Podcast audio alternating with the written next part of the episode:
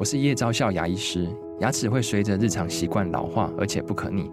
当珐琅质受损，牙齿结构会出现破裂，还有细微的小孔，导致我们牙齿变得又脆弱又敏感。这边我真心推荐贝欧尼修复牙膏，内含 BioHAP 成分，搭配正确的刷牙习惯，经科学实证，可在两周有效让牙齿再矿化，修复受损珐琅质的细微小孔。相关资讯及购买通路，请参考资讯栏连结。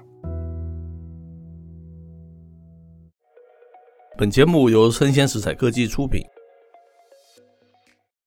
欢迎收听数位趋势酱子读，我是科技大叔李学文，我是跨领域专栏作家王维轩 Vivi。今天啊，我们挑的一则专文是来自于这个网络媒体 UNWire dot HK 哈，它的标题说啊，这个 Microsoft 的总裁说哈，通用人工智能短期内不会有，或需要等待数年以至于数十年。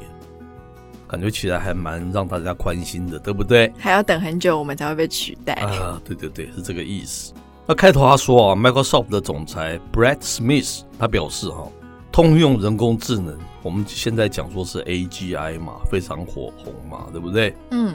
那它是不可能在未来十二个月内诞生了，并且预计啊，AGI 技术可能要多等数十年才能推出哦。是。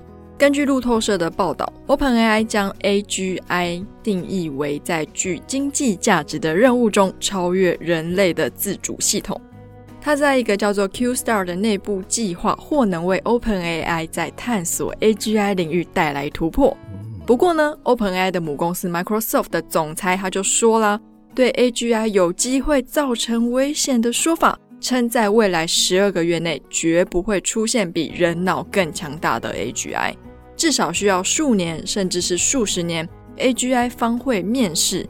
但现实已经要关注 AGI 的安全性了。是，早前呢、啊，这个 OpenAI 的创办人之一，我们知道是这个奥特曼嘛，哈，奥特曼哈，他一度被董事会免去行政总裁的职务了，但因为员工以及股东们的强烈抗议而迅速的复职。那消息人士向这个 Reuters 啊透露。奥特曼向董事会提出对 AGI 的警告，是导致于他被解雇的原因之一了哈。那他更哦对这个评估风险前呢，将先进技术商业化感到担忧了。是，那这位奥特曼他回应被解雇的原因时，他表示了认为董事会跟其他人之间存在明显的分歧，但否认因对 AGI 发展的担忧而被解雇哦。他续称，真正需要的是安全刹车，就像电梯的安全断路器跟交通工具的紧急制动系统。认为 AI 系统也需要所谓的安全断路器，以确保 AI 是处在人类的控制下。是，这篇专文本身不长，可是啊，这科技大叔却有比较长的一个故事以及想法，想跟大家分享了哈。那一开始我还蛮佩服这个微软的总裁的哈。怎么说呢？一般人对自己公司的产品总是老王卖瓜嘛，自卖自夸嘛，对不对？嗯、觉得会说这个 AGI 现在已经非常厉害，怎么样怎么样怎么样了啊？赶快去让更多人去使用嘛，哈。是。他就觉得所谓的 Brad Smith 哈，他很有良心，他告诉你这个通用人工智慧就是他们现在所掌握的 OpenAI 了哈，它不会在这个未来的十二个月内诞生了，而且预计可能要到数十年之后了，诶。这么有良心的企业家呢，他不是老王卖瓜，反而是说他现在没有那么好啦，至少要到很未来才会诞生嘛。后来仔细看内文才知道，不是这么一回事，是因为社会大众，他担心社会大众对这个 AGI 取代人类一个引诱的一个反弹的那个声浪，所以他不得不这么说，对不对？是。那大家可能觉得是啊，我们看看今天的环境，我们今天客户给一个指令哦，叫你写一个企划案。或是一个故事，或是什么？我们今天如果用这个所谓的这个 ChatGPT 去把它 generate 出来，我相信应该是不会过关的。今天这个时间点呢，好，我们还需要蛮多人为的东西去把它稍微把它修正，对不对？嗯。今天的情况是这样子，但是人文跟科技，它是一个平衡的状态嘛？它并不是。啊，科技大叔试着用三十年作为一个世代跟大家解释这个 story，大家就了解。那在我三十年前的那个世代，哦，譬如说你在报纸上面的文章，哦，你的社论出了一个小小的错字，或是你用一个成语，它不是错，但不是用的那么好。第二天，编辑部都必须要正式出一个道歉文，说我们误植了某某字，对不对？是。然后某某成语可能用语不当，可能要改变什么用语，都要很正式的去道歉才可以哈。可是你发现这个三十年后，网络普遍化的今日，什么火星文啊、错字啊、白字啊，什么一大堆，是不是？嗯。社论，我发觉报纸的社论还出现错别字，这在我们那时候是要杀头的事情呢。那今天我意思是说，你也不用去更正、去道歉，那社会大众普遍也接受了。它说明了什么？人文的程度真的是在大量的倒退中。大家不较真，大家不认为它是一个有什么了不起的事，这才是严重的事情。我在强调的是这个。好，嗯，那我们再想想看，今天是这样了，没有错。你就拿个像 GPT generate 的一个简报，或是一个 story，或是一个计划案。的确，客户先到今天这个时间点，他还会跟你说，这可能不好，可能你需要怎么样怎么样。可是再过三十年后呢？大家有没有想到，有一天三十年后，你 ChatGPT 出的任何东西，它都吞了。我管你真的假的，好的坏的，错别字的没有错别字的，人们全部都可以接受。那个时候叫做什么？那个时候是正式进入到所谓的 cyborg 化，就是赛博格化。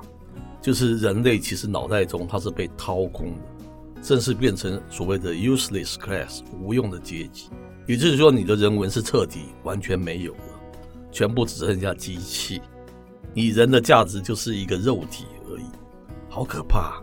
我们试想那种情况哈，所以我这个奥特曼，我现在看到，我觉得我还蛮佩服他的，他对于这个东西他是提出担忧的，因为他看到的可能跟我们看到的可能是一模一样的东西，好。我刚才说那个三十年前的倒退到今天，大家如果没有经历到三十年前，就不会去类推，在未来的三十年后可能会变得更糟的什么样的一个情况。我觉得那天到来的时候，真的像电影里面一样，好可怕啊！人根本上那个脑袋是空的，你出什么资讯就是什么资讯，社会大众也没有人去说他对还是错，那还需要人干嘛？人那时候脑袋其实是完全没有用的。大家去想想这种情境啊，所以说这种担忧。哦，我觉得是蛮必要的。是，不过我觉得这也不完全是这一类 AGI 的错。是，我觉得其实我们现在的科技环境，不要说大叔三十年前，现在跟我二十年前的科技使用情境也非常的不同。是，像举例来说，我们那个时候都会被要求什么要读课外读物啊，要撰写什么心得或者是评论等等。可是现在呢？现在很多东西大家可能就上网查一查，是或者是看短影音，是各式各样的便利，其实是让我们人的精神跟文化正在倒退。那也因为我们在专业领域上，我们很容易就可以掌握到一个领域的核心，嗯，所以越来越多人可能就啊，我就去看工具书，嗯，我就去看摘录，我就去看摘要，甚至是我根本懒得看，我就把它丢进去，让它帮我 generate 出一份讲稿。等等，嗯，他们其实也不是说不好，可是在我看来，真的是一个慢性的毒药。是，所以为什么这几年对于心灵方面的书或者是内容特别受欢迎？是，我觉得可能也是因为我们在各个专业上的渴求度没有以前这么高了，因为大家的标准都变低了，对，大家的接受度也都变高了。是，这才是真正危险的地方。是是。从过去历史来看，科技跟人文大战，人文是一直居下风的，因为人类便利、人类求快速的这样子的心情。嗯，那如果我们说一个人真正完整的人是身心灵呢？如果当你的心跟灵如果都被掏空，只剩下身体，那人类之所以作为人类的那个价值跟意义还有什么啊？推到极远，其实也不是太远，可能我觉得三十三五十年后。它就会发生了，是，那还蛮可悲的，对不对？嗯，那你还剩下这个肉体，不知道要做什么？没错。以上给大家一个小小的一个反思了。那以上内容播到这边告一段落，我是 K 大叔李学文，我是跨领域专栏作家王维轩 Vivi，我们下回见喽，拜拜。